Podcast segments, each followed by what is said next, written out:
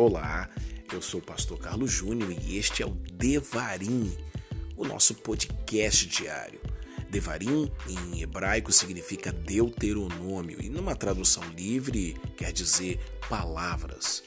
Palavras que confortam, que mudam, que transformam. Palavras de boa teologia, bons conselhos, aquele papo bacana. Obrigado pela sua companhia, obrigado por você estar comigo é, neste podcast. Que Deus abençoe você e vamos para o nosso episódio de hoje.